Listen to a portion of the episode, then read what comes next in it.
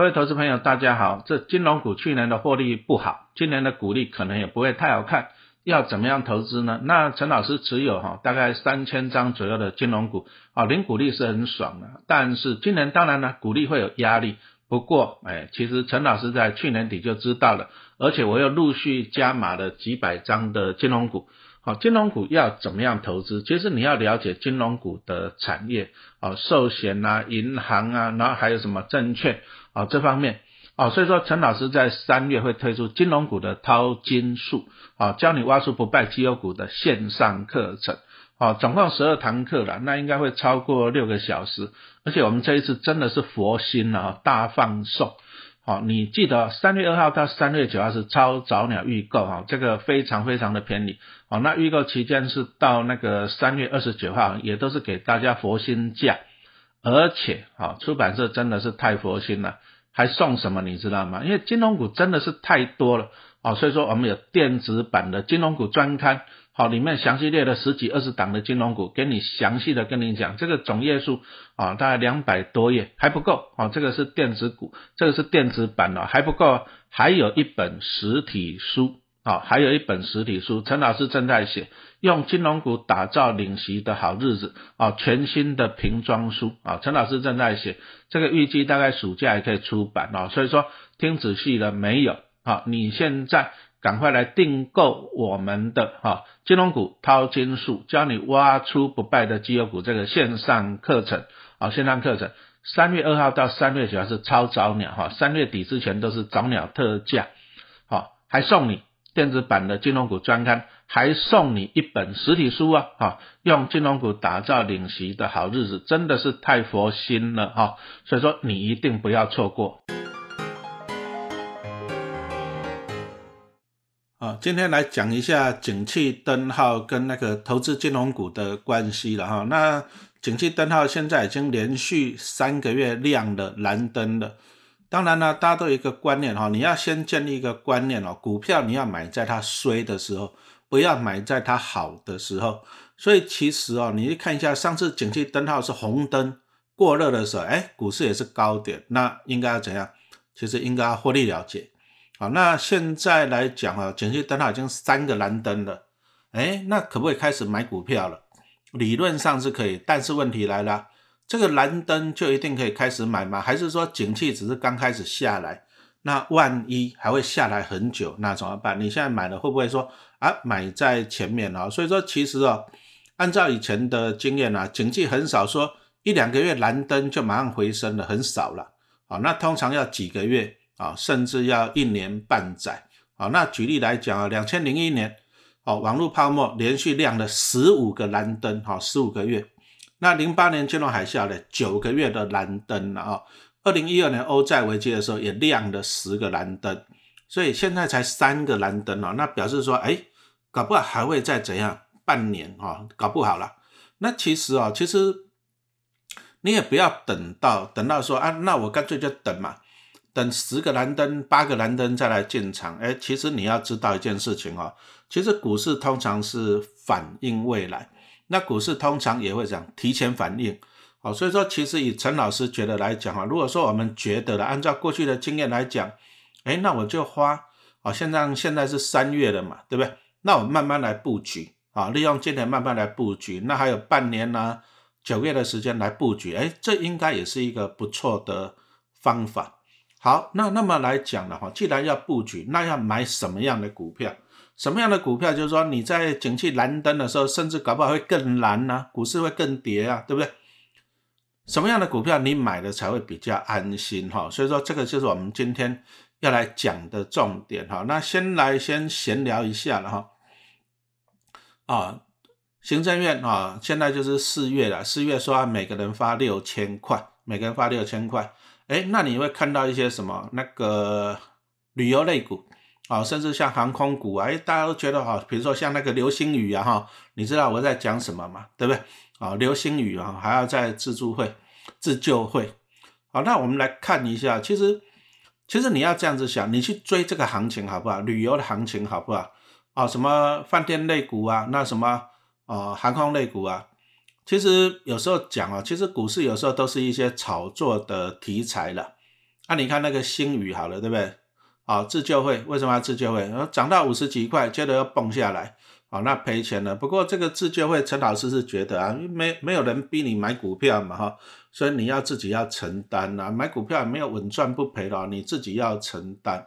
第一个，那第二个呢？星宇航空没有赚钱呐，过去两年疫情不好，没有赚钱呐。今年呢？今年老板讲了，哎，拼命拼命看，好，能不能损利两平？意思就是说没有赚钱啊，为虾米？因为星宇航空啊，它的飞机都很新啊，不错吧，对不对？但是这种新的飞机来讲啊，它就要每年要摊提那个折旧，折旧啊，所以说它摊很多，那会把它的获利都吃掉啊。想要赚钱不容易。那再来来哈，你看一下，其实飞机啊，飞机最大的成本在哪里？就是油料了，航空燃油很贵哈。那你看现在的油价又在高点，因为俄乌战争打仗嘛，对不对？那油价在高点，所以说航运类、航空类股来讲，其实这个成本也是很高的，哦，要注意，要赚钱没有那么容易，哦，你想想看，以前一桶油可以三十块、五十块美金，现在八九十块的，哦，那你自己想想看吧，哈，那再来了，给你回到二零一九年、二零一八年没有疫情，对不对？那你想想看，那时候不是飞机到处飞吗？想玩就出去玩吗？可是你想想看，那时候航空类股有赚钱吗？你再回忆一下华航的股价是多少嘛？涨 call 有没有赚钱？不容易。好，那这样子你大概听得懂陈老师在讲什么了嘛？对，不要去追那个行情，哈，千万不要去追那个行情，这个很重要。好，那一些饭店类股啊，什么食品类股啊，对不对？啊，什么王品啊，这些涨的，其实陈老师还是觉得炒作行情归炒作行情，但是啊，还是要看企业真正的获利，因为我们毕竟啊，我们。第一个，你现在买的股价也不便宜的，因为因为题材已经炒作了嘛，你现在买不便宜的，那你买了以后呢？哎，不便宜了，你希望它再涨几率高不高？好，你自己要了解。然后再来就是说，你如果买在这么贵的价位，你如果要报，对不对？流星雨你要把它报到再起来的话，那你要报几年？那你就要看到那个有没有获利，有没有配股利，能不能报那么久啊？注意了，这个才是重点。所以说这种旅游类股啊，这这方面哦，炒作题材如果高了，你就自己要考虑了啊。不过哈，你看哦，现在就是哎，每个人要退六千块嘛，退税嘛，还税于民嘛。那每个人拿到六千块哈，那这个哈，陈老师又要讲了，会决定你是穷人还是有钱人呢？就是你花钱的态度。那很多人呢，哇，六千块了，赚到了，天上掉下来，赶快花。啊，那唔汤啦！你如果四月多拿到了，对不对？哈，你可以做更好的规划嘛，留下来缴税可不可以？可以啊，哈。那当然还有更好的规划。那再来就是一些饭店业者哦，开始规划了，一个人六千块旅游行程啊，其实就是要赚你的钱啊。那你要聪明一点。其实哦，我觉得你说像农历春节啊、二二八假期，陈老师都留在家里写书，为什么？大家都知道，你电视一看你就知道嘛，塞车、塞车、塞车、塞爆了，是不是？那我干嘛去帮你们塞，对不对？这第一个。那第二个了，台湾真的哦，这里我要骂一下，台湾的住宿非常的贵，住宿真的非常的贵哦。随便一个像样一点的饭店，随便睡个一晚几万块，你嘛帮帮忙哦，真的是几万块，你你真的，唉，只能这样讲。台湾哦，所以说过去几年因为没办法出国嘛，啊这些哦这些饭店就很贵，那将来可以出国了。那不，你你想想，住一个晚上就几万块，对不对？那干脆出国去了嘛，是不是？啊，所以说这里陈老师就讲到了，你如果说你拿到了六千块的退税，其实我是真的建议你做最好的规划了，啊，不要说啊又出去玩，那饭店一个晚上随便一个晚上睡要六千块吧，现在都很贵啊，对不对？随便一个晚上六千块，六千块睡几个小时就不见了啊，不划算啊，钱要放在最有价值的地方。哪里最有价值？答案就是投资你自己嘛，是不是？好，那我们刚刚讲到了，哎，景气灯号连几个绿啊？哈，已经连三绿了，对不对？那要投资什么样的股票？好，那陈老师啊，最近就三月啊，三月二号到三月九号是超早鸟预购，那整个三月都在预购了哈。那当然九号以前超早鸟是最划算的。啊，那我就在讲一下那个陈老师出的课程，就是。金融股啊，金融股的纯股的课程哈，详细你就看一下粉丝团，那看一下我们这 p a c k a g e 的下面的连接。为什么陈老师在今年讲金融股？啊，其实陈老师还持有蛮多张金融股，大概有我们家大概有三千张左右吧，哈，啊，每年领股利也不错啦，蛮爽的就对了啦，哈，很开心啦。好，这个就是金融股的优点。好，那再来就是大家都知道金融股去年不好，哎啊，去年不好，那表示怎样？表示你就可以买到更便宜的价格，没有错吧？好，所以老师粉丝团里有分享嘛，在去年十一月我就开始买一些金融股，有然后买了几百张吧，哈，那目前价差也赚了几十万哈。那至于买哪些，反正啊，陈老师其实我的做法就是这样，我自己要研究股票，那我要赚钱，那我要赚钱，我研究了以后，我就把我的心得写出来，写书啊，写课程来跟大家分享嘛，哈。金融股去年是在衰了啊，股债双跌，因为美国升息嘛，在防疫保单。啊，大跌！但是你想想看，美国升息不可能再像今年、去年是那么多了，防疫保单也没了，所以说其实今年是这样否极泰来的一年啊。但是因为啊，因为去年就是获利太差了，所以今年配息不好，像玉山金只有零点二现金跟零点四的股票，对不对？啊，真的是很低很低啊，所以就引起大家对于啊那个金融股的一些的质疑啊，这个也是一定的。但是你要晓得，其实这时候才是寻宝的时候哦啊！但是哦，金融股有太多公司了，什么国泰富邦、玉山、兆丰第一哇，一大堆，还有什么银行股，什么台气银、金城银，哦，一大堆。那要怎么分？其实你要在对的时间点挑到对的股票，哦，这个还是很重要。所以说，还是要投资自己了哈。所以说，陈老师就写了这个十二堂课的影音课程，应该会超过六个小时。那要多少钱？啊，我们现在三月的预购中哦，超早鸟啊，超早鸟就是三月二号到三月九号，只要多少钱？二六八八，而且哦，我们还提供什么折价？折价多少？三百五。所以你这样扣一扣，只要多少？二三三二三，反正两千三百多而已啦，多划算啊！你出去住饭店都还住不到饭店呢，两千三百多而已啊。还没有完呢，除了这十二堂的影音课程以外，我们还有解锁啊，比如说人数到了五百人，我们再多送两堂课程，啊，就是资产的配置，哎，股票要买，债券要买，比例是多少？而这个资金怎么配置？啊，两堂课送你，还没有完，还继续送，送什么呢？因为金融股真的是太多了哈，所以说哈，其实我讲实话了，十二堂课影音课程讲观念啊，但是没办法，每一堂金融股都讲到。啊，那怎么办呢？没关系，送啊！陈老师有一本金融股的啊，金融股的秘籍，就是大概会写到二十档左右的金融股，我们详细去分析它啊，它的一些的特点啊，比如说什么存放比啊、预放比啊、得得得之类的啊，本利比法，那公司的获利来源啊，我们认真去解析它啊。那每一只股票大概都写超过十页，那写个两二十档股票就写了两百多页，送你。啊，送你那这个就是电子版啊，这个电子版其实讲实话，这这本书啊，其实我要跟出版社讨论一下，这个这个将来印出来卖，我觉得这个资料，因为因为收集这些资料不容易，好，那这个整理出来不容易，我觉得这本书可以卖一千块哦，真的啊，但是送你，好啊，就这样子吗？送的电子档的金融股秘籍还不够啊，订户到了两千人，我们有解锁，送你什么？送你一本陈老师最新的新书啦，不是少年巴菲特，陈老师现在正在写的啊，怎么样利用金融股来存股，好让你退休？那我现在已经写了两章了，啊，我会认真去写，反正陈老师存了三千张金融股，哎，我还蛮有心得的，好，那我也可以帮你，书中我们也会帮年轻人那边中年人、中年人、老年人啊做一下规划，你自己要怎么规划，怎么样去投资？啊，那这本书我认真写的话，大概暑假拼一下啦，暑假会出来哈。那只要到两千人就解锁，就送你这本书。所以你发现了一件事情没有啊？哈啊，今年现在啊，反正台湾通膨严重，物价什么都贵的。啊，你拿到六千块，我讲实话啦，你出去玩就是旅馆住一个晚上就没有了。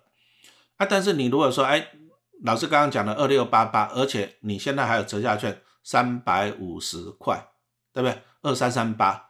二三三八，你可以得到什么？十二堂的线上影音课程，金融股啊，金融股的投资秘籍，十二堂课六小时，划算吧？而且可以让你讲无限次数、无限时间，让你永远一直看、一直看。你去饭店只能住一晚就没了，时间到就赶人了，就这样子啊。但是金融股啊，老师这个十二堂线上课程，你可以从年轻看到老，你家里全家人看可不可以？可以，还送你两堂课的啊资产配置，再送你电啊电子版的金融股专刊，再送你一本怎样金融股纯股的实体书，加起来多少？二六八八啊，二六八八是在那个三月二号到三月九号超早鸟，而且还有折价券三百五，所以说你这样扣一扣，只有。二三三八，真的真的真的超级无敌划算了，对不对？啊，你如果说这个真的是今年最划算的啊，今年最划算的商品了哈，所以说你赶快啊，三月的时候你要赶快来订购啊，那你四月你就拿到六千块，六千块你就拿个二三三八，对，买课程送电子书又送实体书，那你还可以看一辈子，而且出版社我跟你讲，出版业真的是太佛心了啦。你有这个影音课程，你有这电子书，你有这个实体书，你全家十个、二十人一起看可不可以？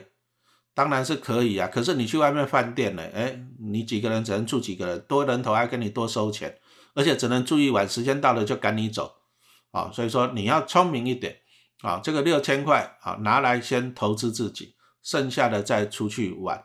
那其实陈老师，我刚刚讲到我们家三百张啊，三千张的金融股，随便领股利也领超过。三百万了，那我拿来游山玩水住饭店可不可以？可以，哦，所以说你要先投资自己的脑袋，好，投资好了你的脑袋，那就可以怎样子啊？长期饭票嘛？什么叫做长期饭票？什么叫做纯股？其实纯股的定义很简单，就是我看到一家公司很赚钱，哦，很赚钱，然后我希望它赚钱来分我，这个就是长期饭票啊。好像陈老师以前是公务员，特点是这样。我的收入很稳定，对不对？公务员嘛，是不是？好，那再来就是说呢，我虽然收入稳定，我要不要拿钱回去家里养小孩？要啊，好，所以说你会发现哦，投资股票就是这样，你要找一家公司很稳定，赚钱，EPS 很稳定。再来就是他也要拿钱给我啊，这个叫做鼓励啊，鼓励要很稳定，哎，这个就是长期饭票。所以在啊，我们刚刚讲到了这个三个蓝灯，那搞不好后面还有好几个蓝灯。哎，这时候你可以开始布局，布局这些长期饭票的好公司啊，那这个就是我们要的。但是呢，其实大家也很喜欢存股票了，可是哈，大家都会怕，那我股票存存了，那万一股票存存到不见了怎么办？啊，所以说公司的护城河就很重要。那什么叫做护城河啊？像像股神巴菲特讲的，对不对？啊，企业的护城河就是它的优势，它的竞争优势。哦，所以说巴菲特他很喜欢，就是企业的护城河很宽很深，那最好里面啊再养一群鳄鱼，可以保护他的投资啊。比如说像股神巴菲特买的可口可乐，那你觉得有没有一家可乐公司可以跟他竞争？这个护城河非常的深啊。那像他也买的什么 Apple 嘛，对不对？Apple 的品牌护城河深不深？深。好，那再来台湾来讲，金融股，金融股其实它的护城河是最深的了哈。我们来这边跟。大家分享一下，为什么陈老师现在写这个金融股的课程？好，因为现在刚好是衰的时候，因为去年获利真的衰退蛮多的。那今年，其实你想想看嘛，去年获利衰退很多，今年是不是就会从谷底反弹了？因为去年太低了嘛。所以重点来了，你要挑到对的金融股啊，因为金融股又分为什么寿险啊、银行啊，还有什么证券啊，哦，这些不同的。啊，不同的主轴的，其实他们的获利也是状况也是不一样哈。这个就是我在写这个课程最主要的原因。好，那金融股有哪些优点啊？可不可以存啊？金融股啊，第一个它有护城河的优势了哈。因为金融这个产业啊，对国对国家来讲，社会民生来讲影响很大。哦，你可以想象，如果一家银行倒闭了，你看那些存款户嘞，哇，存款户会很惨呐，对不对？倒闭的钱都不见了。那如果说一家保险公司倒闭了，那那些保护是不是都很惨？啊，所以说金融股哈，在台湾来讲就是政府高度监管啊。什么叫高度监管？你说像金矿，金矿的牌照就只有十四张啊，因为那个日盛被富邦并购了啊，所以说十四张。那什么意思呢？你别人再有钱，比如说陈老师有一千亿美金，好了，我可不可以成立一个不败银行？不行，政府不准，因为我没有。牌照政府也不发新的牌照出来了，那除非怎样？除非我去买别人嘛，啊，比如说我觉得哪家金矿，哎，我就把它买下来。但是市场上啊，还是就永远就这么多。那这个也就是政府在保护你的地方，就是政府也不允许，就是台湾银行太多了，因为银行太多了就会竞争啊，就会有人会赔钱，那赔钱就会乱搞，对，那政府干脆就限制你，我就这么多家，哎，那你们就可以稳稳的赚啊，稳稳的赚，他要的就是这样子，啊，你这些银行啊，这些金矿稳稳的赚，你就不会乱搞，你就不会倒闭了，他就不会麻烦了，啊，所以说其实金融股在台湾算是这样，大到不会倒，大到不会倒。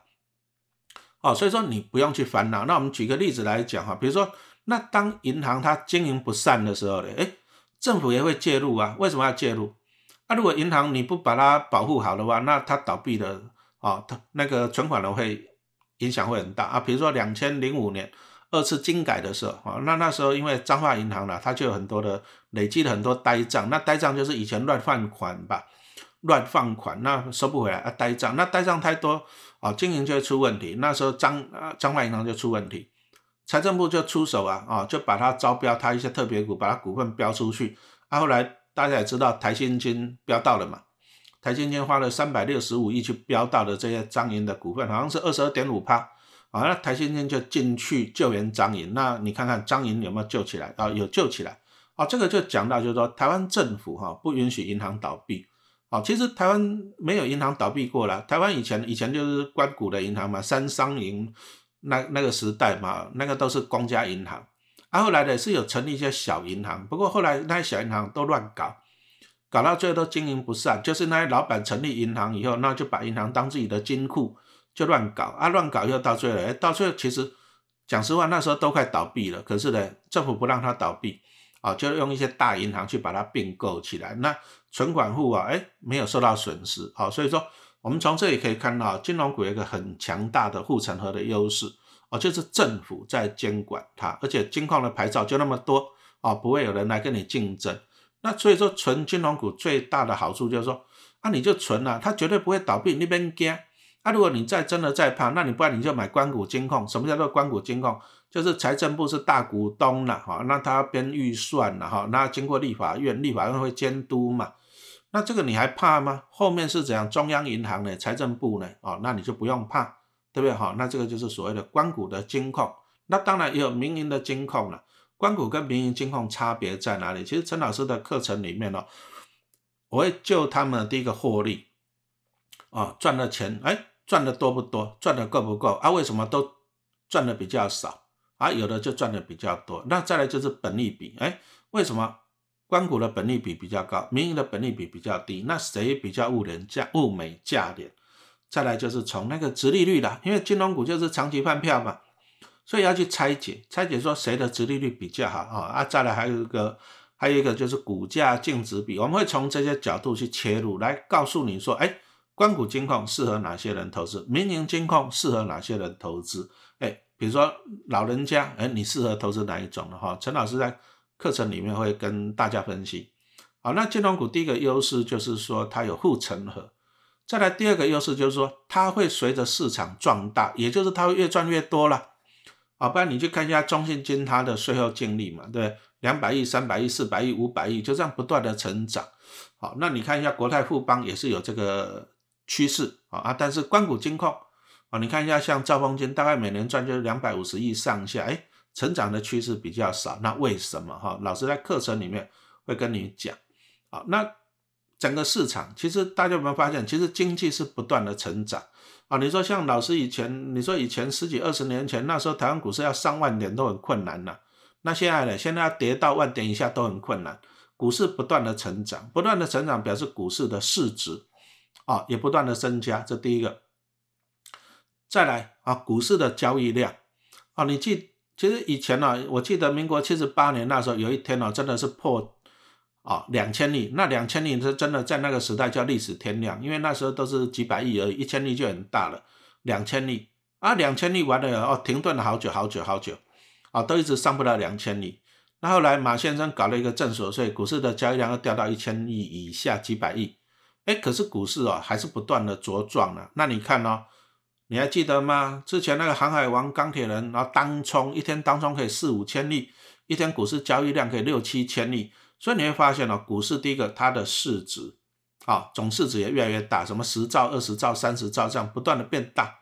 这第一个。那第二个呢，交易量也越来越多，哎，这个就是经济在成长。那你再看一下啦，台湾人很喜欢买房子啊，对不对？那老师去统计一下，我们抓最近的二零一九年，房贷余额是七兆，哦，就是台湾人借了七兆去买房子。可是到了二零二二年，哎，变成九兆了。你看了，三年多了怎样？两兆，两兆就两万个一亿的，很多钱。那你想想，银行这些房贷多了两兆，那银行可以赚的房贷利率是不是增加了？所以其实啊，市场在不断的壮大了。啊，金融因为经济在成长，市场就不断的变大。那不断的变大了，这些银行、这些金控赚到的钱也就越来越多。哦，这个是金融股的好处。再来就是金融股受到景气循环的影响比较低了。什么意思呢？银行就是民生必须产业啊，你可以想象没有银行吗？可不可以想象？对，不能想象。那再来呢？刚刚讲到了，哎，大家借了九兆新台币去买房子，你要不要缴利息？要啊。房贷要不要缴？要啊。你是每个月都缴，是不是很稳定？对呀。景气不好的时候你要缴房贷，景气好的时候你也要缴房贷呀，你不能不缴啊，没有错吧？那再就是大家啊，比如说你去买基金、买股票，你是用定期定额去买，那银行是不是就会赚到你一些手续费？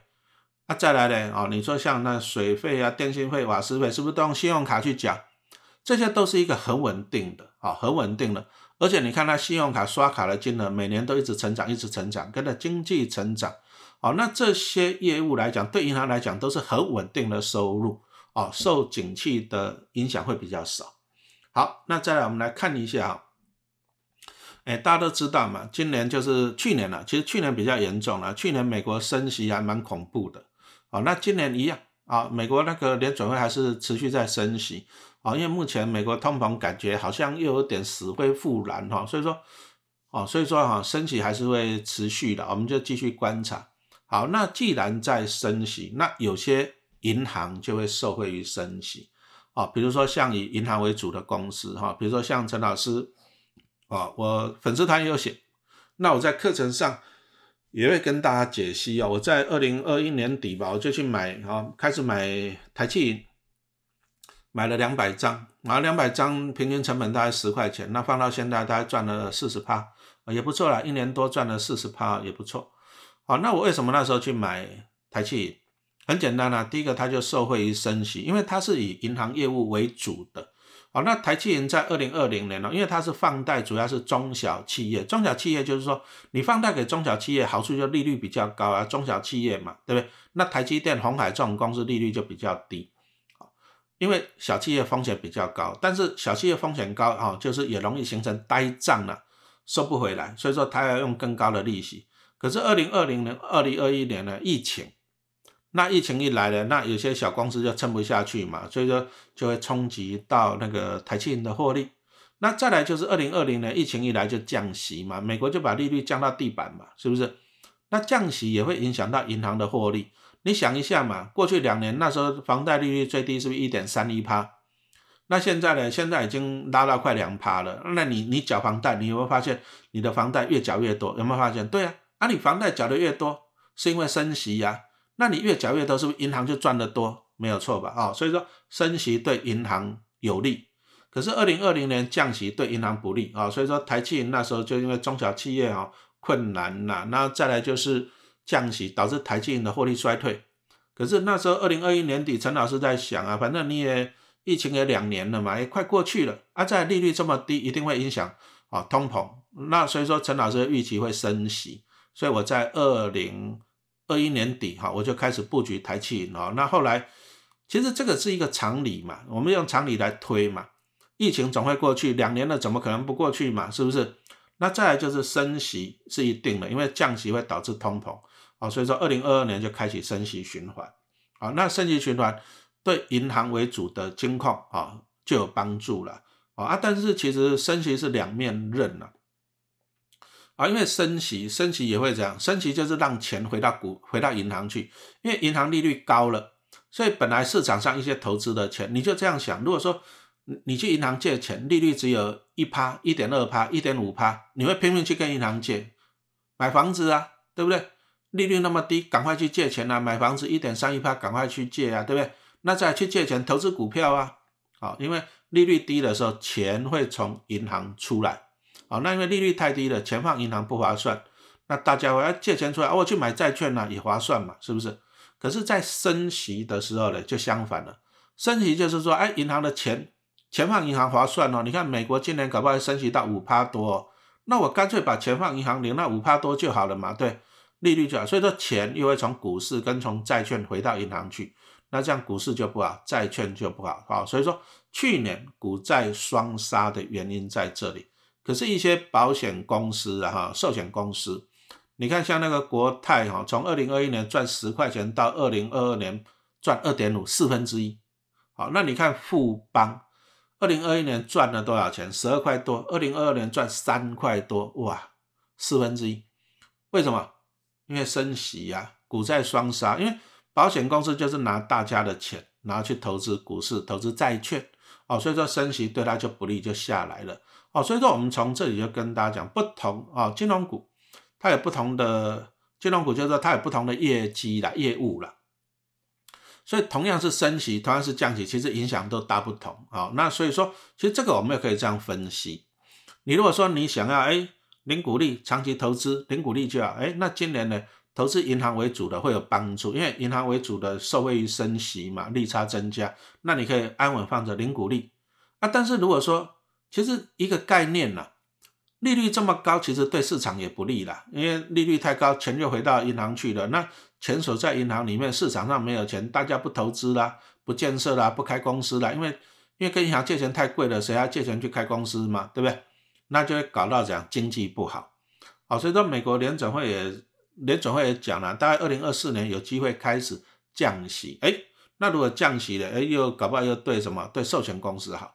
哦，所以说你如果愿意长期投资的话，哎，寿险公司说不定也是一个布局的方向哈。所以说我们今天其实陈老师这个金融股的课程哦，其实最主要的用意还是来跟大家分析啊，其实就是分享一些哈知识了啊，真的是分享一些知识哦。所以说最后我们还是再来哈，你就忍耐一下了，我就记录一下。啊，陈崇明的金融股淘金术，教你挖出不败的绩优股。因为我真的觉得今年是投资金融股的好时机，但是金融股太多了，好，你还是要挑出适合的。你不要很多人都是看表面，哦，现金配比较多的就去买，配股票的就去买。可是其实你仔细去算它，其实它的报酬率不好。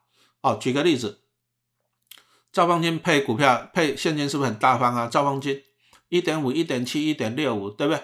很大方，对不对？啊，那个台积银呢，零点一现金，零点三七股票，小不小气？小气呀。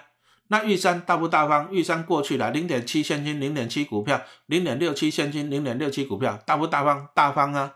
台积银呢，小气呀，零点一现金，零点一现金，零点三，零点四股票，小气呀。哎，可是你去统计一下去年，统计一下去年啊，拿去年就好了。兆丰跟那个玉山金是赔钱的，但是台气银去年涨了三十几趴哦，所以说很多人投资金融股，你不要只有看到表面，很多就看着表面去投资啊。你想想看，投资股票有这么简单吗？现金股利多就好，股票股利多就好。那如果这样子，那大家买股票不是很简单的哈？你不要只有看到表面，你要看到里面。什么叫做里面？配现金的来源怎么来的？配股票的来源怎么来的？公司要有赚钱才配得出来，所以你要看到里面，就是公司的获利成长，这个才重要。好，那大家都知道嘛，兆丰金去年因为防疫保单获利衰退嘛，那玉山金就是因为财富管理业务缩水，再就是投资也碰到一些风波嘛，哈，风浪啊，所以兆丰跟玉山的获利都衰退，但是台气人在去年。获利成长了将近一倍，好，那所以说你看啊，陈老师没有兆丰金，陈老师没有玉山金啊。其实讲实话了，你上老师粉丝团，我从来没有说这两只很好，因为他们本利比太高，本利比真的太高。好，那我们这个就是看到里面，那看到里面来讲啊，你你看啊，我就这样赚的就比较多啊，好，赚的就比较多。哦，所以说哈，陈老师一直强调，股海在走，知识要有。你看啊，去年台气，你看陈老师两百多张。对不对花了两百多万，那我去赚了三四十帕，我就赚了，你就自己去乘嘛。啊，但是呢，你如果说买玉山跟买兆丰还赔钱，对不对？那我赚三十几帕，啊，你买那个是赔钱，哦，所以说股海在走，这样知识要有啊，知识真的要有。我们还是分享知识的啊，希望你赚更多。而且讲实话，现在知识真的是太太太廉价了，对不对？两千多块钱，你去外面饭店住一晚都还不够嘞，时间到了一定赶你走，啊啊！但是陈老师这个哈，这个金融股的淘金术十二堂的影音课程哈，全部长度超过六小时，好，那现在呢，三月二号到三月九号只要二六八八，还送你折价券啊，折价券折三百五，只要二三三八，还送你什么？五百人啊，就是订购超过五百人解锁啊，资产配置两单元，就是教你怎样资产配置两堂课。那一千人又解锁，送你电子版的金融股专刊，这个啊超过两百多页了，两三百页啊，这个真的很有划算，很很有价值这一个啊，这个我这本我真的再跟出版社商量一下，把它当做书来卖，然后就我们就限量三千本，然后一本给他卖一千块，我相信。绝对卖得出去，因为里面的资讯真的是太丰富了啊，分析的太详细了哈。再来两千人订购，两千人又解锁，送你实体书，用金融股打造领旗的好日子瓶装书啊。这本书陈老师正在写，应该暑假的前会写好哈，所以说你今年一定拿得到。所以说你看一下哈，这个行政院送你六千块啊啊，讲实话了，你出去外面住旅馆睡一晚就不见了啦啊，但是呢，你就拿个。啊，二三三八，哦，刚刚讲到了，对不对？十二堂影音课，然后再来两堂的资产管配置、资产管理的课程，还有金融股专刊电子书两百多页，还有实体书《金融股打造领席好日子》也是两百多页实体书。那你看才多少？二三三八了啊！所以说陈老师有时候讲真的，出版社真的要要捶心肝呐，真的要捶心肝。你看人家饭店。讲实话，也没有什么东西，就进去睡一晚啊，哎，随便收要五千一万，都要上万了呢。特别是廉价，随便去睡都要上万的。这些哈，真的啊，真的真的，唉，所以说哈，大家啊，你要把钱哦花在刀口上，把钱拿来用来怎样增加你的大脑，对不对？那饭店他一个晚上一万没关系啊。陈老师讲过，我有三万张啊，讲错了三千张了，我希望有三万张了。三千张的金融股，那好了，那我光年股利就要你饭店一天一万，我可以每天睡啊，睡一年。为什么？我有金融股的股利帮我买单。不过我不会去睡了，太贵了，头壳会头壳坏了才去那边。好，所以说我们还是强调了，好，这个行政院的六千块哈，请你拿出两千多块钱来投资自己啊，而且这个书啊，影音课程、电子书啊、线上课程，这个都可以。无限期间，而且不限次数重复观看。讲真啊，你一个人买的，全家都可以看了。好，一个人买的，全家都可以看。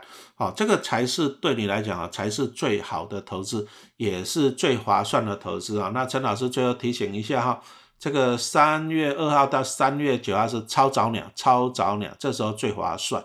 啊，那当然了，我们在整个三月了哈，整个三月哈。到三月二十九，我们还是早鸟预购了，啊，那价格还是会给你便宜，只是超早鸟接着早鸟啊，那就会晚鸟就会越来就是会增加个几百块钱。那如果三月结束以后就打回原价了，四八八八四八八八啊，所以说请你要把握哈，现在这个三月份，特别是三月二号到三月九号的这个时间点。好，感谢大家的收听。